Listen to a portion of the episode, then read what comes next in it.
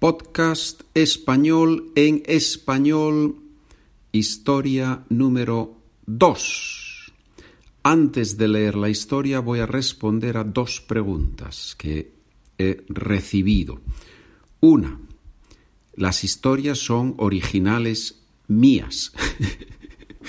no son historias de autores, no son historias traducidas, son historias que yo estoy escribiendo. Si yo uso una historia de un escritor, de un autor, obviamente yo digo, esta historia es de este autor, no, no voy a usar historias de otras personas y, y, no citar el nombre de la persona, ¿correcto? O sea, lógicamente, todas las historias que yo presento en este podcast son originales mías, las he escrito yo. Segunda pregunta. ¿Dónde se puede encontrar el texto? Página de internet SpanishWithPedro.com El podcast número 3 que aparece ahí, podcast español en español. Si pulsas en, ese, en esa sección, te lleva a la página donde puedes comprar los textos por menos de 2 euros, por menos de 2 dólares. ¿De acuerdo?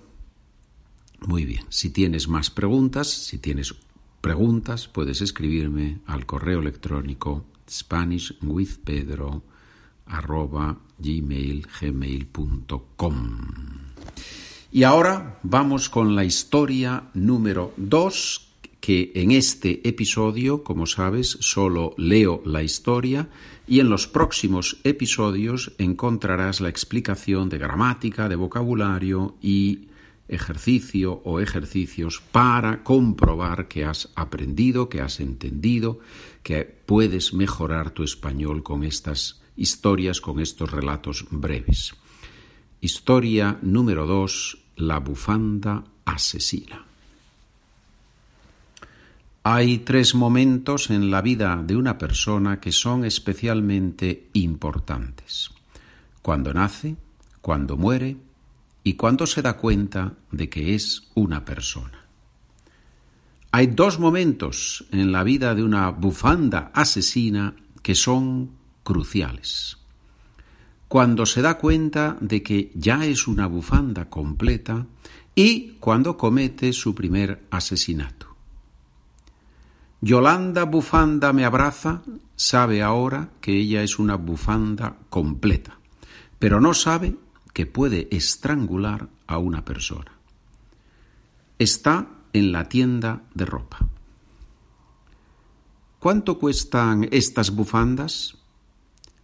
La víctima acaricia las bufandas y cuando toca a Yolanda se detiene, la mira, se la pone en el cuello y se mira en el espejo.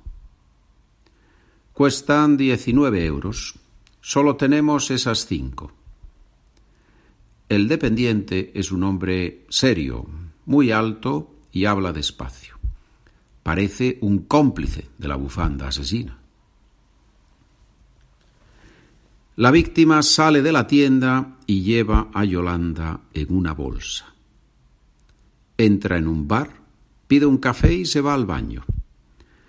Enfrente del espejo se pone la bufanda, la acaricia, se mira y sonríe. Quiere poner la bufanda en la bolsa otra vez, pero parece que no se la puede quitar. Siente que se pega al cuello. Con un poco de esfuerzo consigue quitársela y la mete en la bolsa. Hola, Dolores, ¿cómo estás?